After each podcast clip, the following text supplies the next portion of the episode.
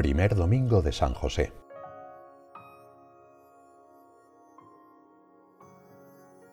Cuando Jesús, durante su ministerio público por Galilea, llegó a predicar en la sinagoga de su propia ciudad, todos se quedaban admirados.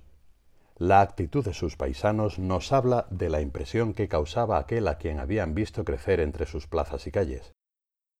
¿De dónde le viene a éste esa sabiduría y esos poderes? ¿No es éste el hijo del artesano? ¿No se llama su madre María y sus hermanos Santiago, José, Simón y Judas? ¿Y sus hermanas no viven todas entre nosotros? Pues ¿de dónde le viene todo esto? Uniéndose a esa curiosidad santa por saber más acerca del entorno familiar de Cristo, la tradición de la Iglesia ha identificado en la Sagrada Escritura siete momentos cruciales en la vida de San José.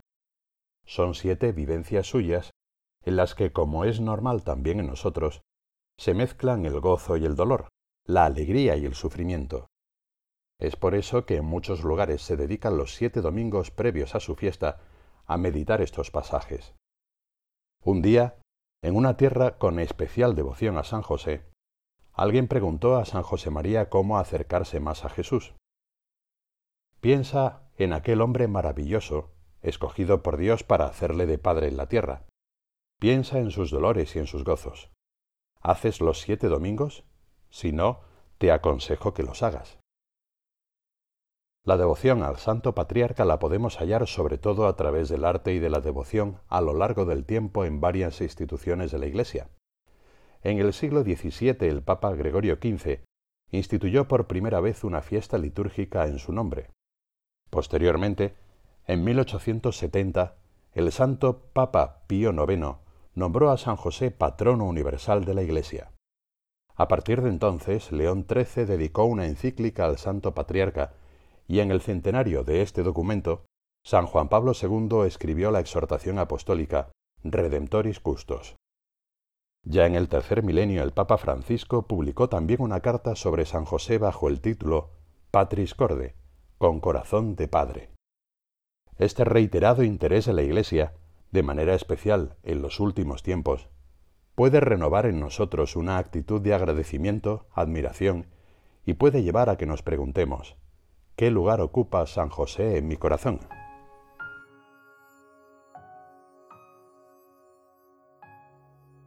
José, hijo de David, no temas recibir a María tu esposa, porque lo que en ella ha sido concebido es obra del Espíritu Santo. Dará a luz un hijo y le pondrás por nombre Jesús, porque él salvará a su pueblo de sus pecados. De esta manera tan sencilla el ángel disipa las dudas y temores de José. No sabemos con certeza qué es lo que pasaba por su corazón y su mente. Con seguridad no dudó de la inocencia de su esposa, por lo que el ángel le confirma lo que quizá ya intuía en su alma. Allí había algo de Dios. En efecto, a través del ángel, Dios mismo le confía cuáles son sus planes y cómo cuenta con él para llevarlos adelante. José está llamado a ser padre de Jesús. Esa va a ser su vocación, su misión.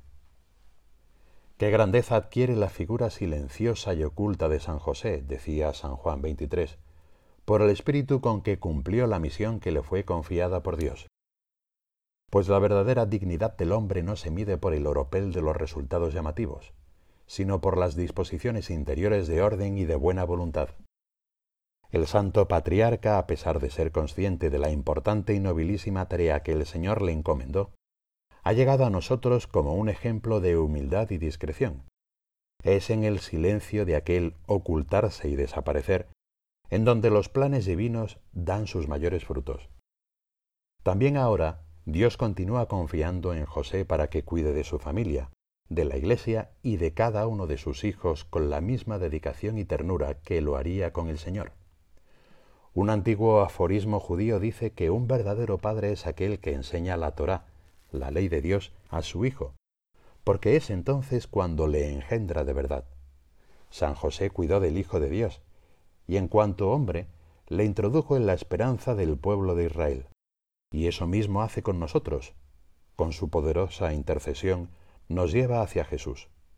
San José María, cuya devoción a San José fue creciendo a lo largo de su vida, decía que San José es realmente Padre y Señor, que protege y acompaña en su camino terreno a quienes le veneran, como protegió y acompañó a Jesús mientras crecía y se hacía hombre.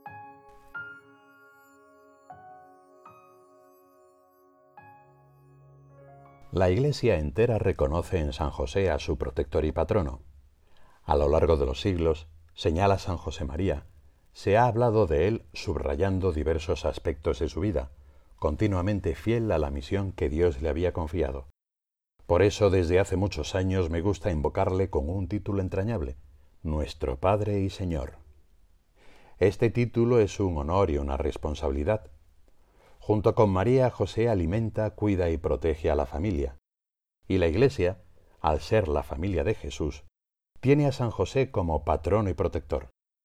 La Iglesia, después de la Virgen Santa, su esposa, tuvo siempre en gran honor y colmó de alabanzas al bienaventurado José, y a él recurrió sin cesar en las angustias.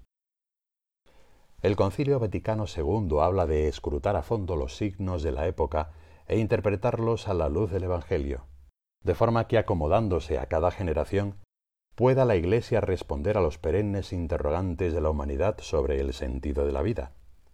Por eso, como familia, nos preguntamos constantemente qué es lo que el Señor quiere que aprendamos de cada situación y en cada encrucijada. La intercesión de los santos es una ayuda del cielo para descubrir a Dios en todos los acontecimientos y hacer presente su poder, San José guía y custodia a la Iglesia en este caminar. Y también San José es patrono de esta familia que es la obra. En los primeros años San José María acudió especialmente a él para poder hacer presente a Jesús sacramentado en uno de los primeros centros del Opus Dei. Por su intercesión, en marzo de 1935 fue posible tener al Señor reservado en el oratorio de la Academia Residencia Día, de la calle Ferraz, en Madrid. Desde entonces el fundador de la obra quiso que la llave de los sagrarios de los centros del Opus Dei tuvieran una pequeña medalla de San José con la inscripción Ite ad Joseph. El motivo es recordar que de modo similar a como el José del Antiguo Testamento lo hace con su pueblo, el Santo Patriarca nos había facilitado el alimento más preciado, la Eucaristía, Pidamos a José que nos siga ayudando a acercarnos a Jesús sacramentado, que es el alimento del que se nutre la Iglesia, y esta partecica que es la obra. Así lo hizo junto a María en Nazaret, y así lo hará también con ella en nuestros hogares.